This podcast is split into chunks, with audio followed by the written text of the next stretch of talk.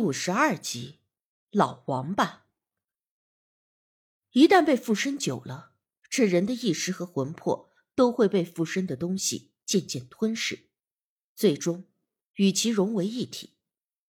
西方的教派中称这种现象为结合，而一旦结合，就是永久。求尺借助附身李天力而来到现实世界中，食人间烟火。可助其早日修炼成真身。传说蛇精修炼终极就是修炼成真身，就跟人修炼成仙差不多是一个道理。而且，之前瘦猴子提到过，在东坎子村南边山后发现的古墓，也就是得到瓶子的地方，那里头面目诡异的干尸，应该就是修成了真身的球齿。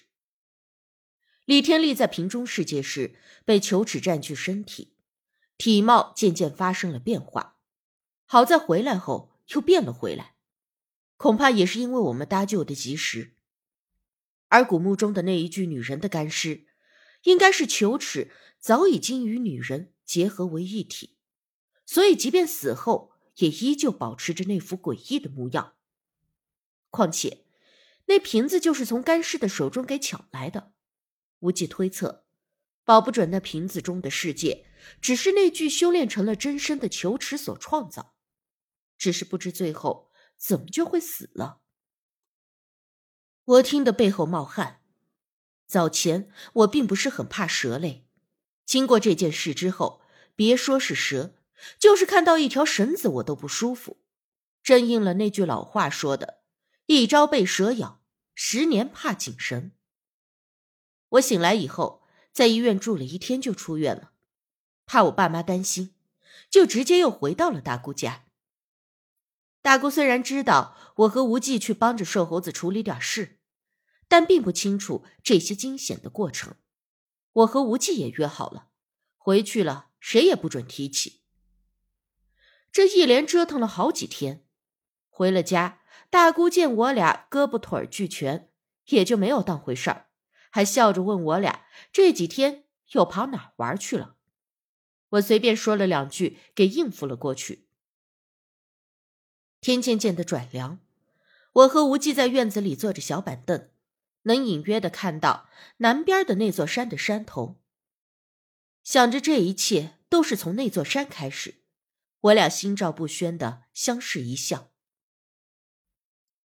一连几天的惊险刺激。突然闲下来，还有点无聊，想着很快我就要回到学校上课，郁闷的站起身，顺便踢了一下脚下的一块碎石。石子咕噜噜的滚到了大门口，停在了一个人的脚边。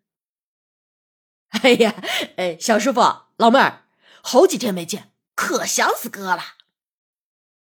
来人正是瘦猴子，哈哈笑着就走了过来。跟在他身后走进来的还有李天利，这还是我第一次看到他不疯不傻的正常样子，心里有点成就感。如果不是我们，他这会儿还躺在精神病院里，流着哈喇子，吵着要吃生肉，也或许已经被那球齿给完全的占据了身体。之前我兄弟说救了我的是两个年轻人，我还不相信。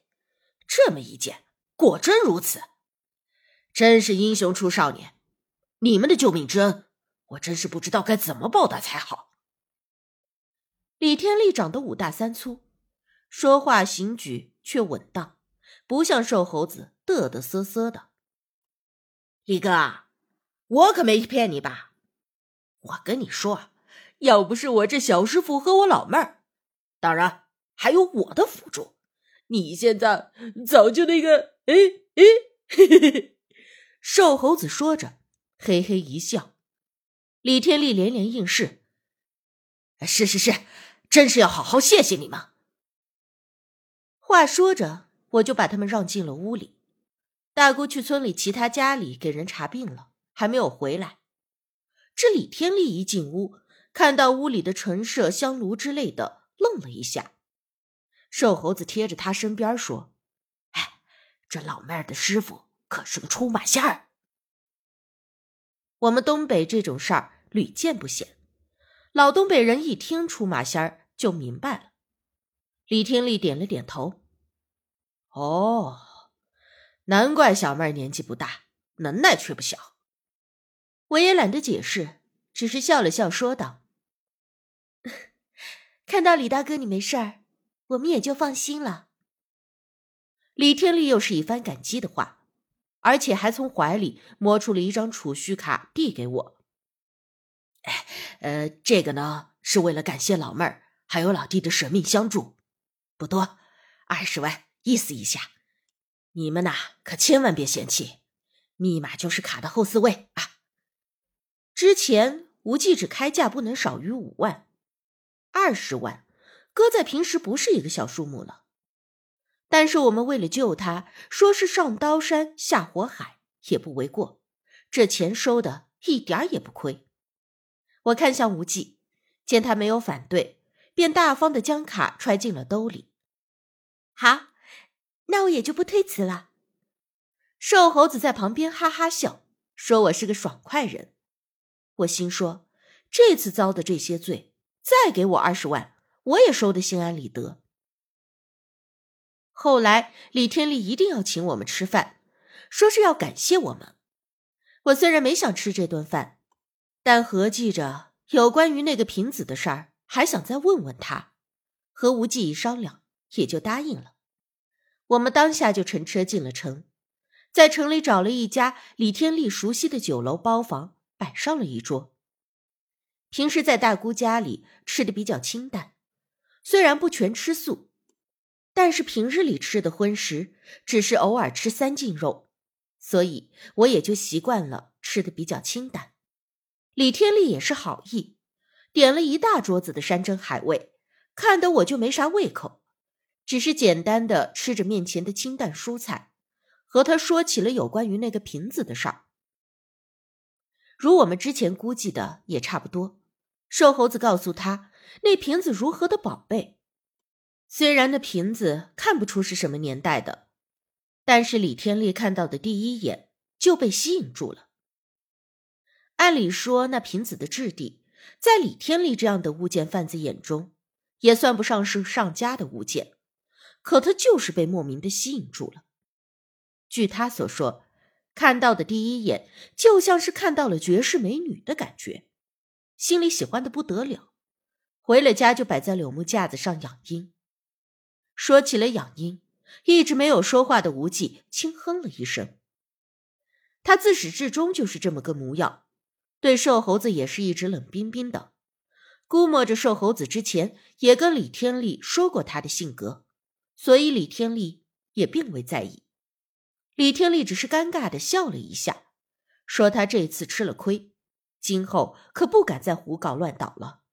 早两天就已经把那柳木架子给弄走了。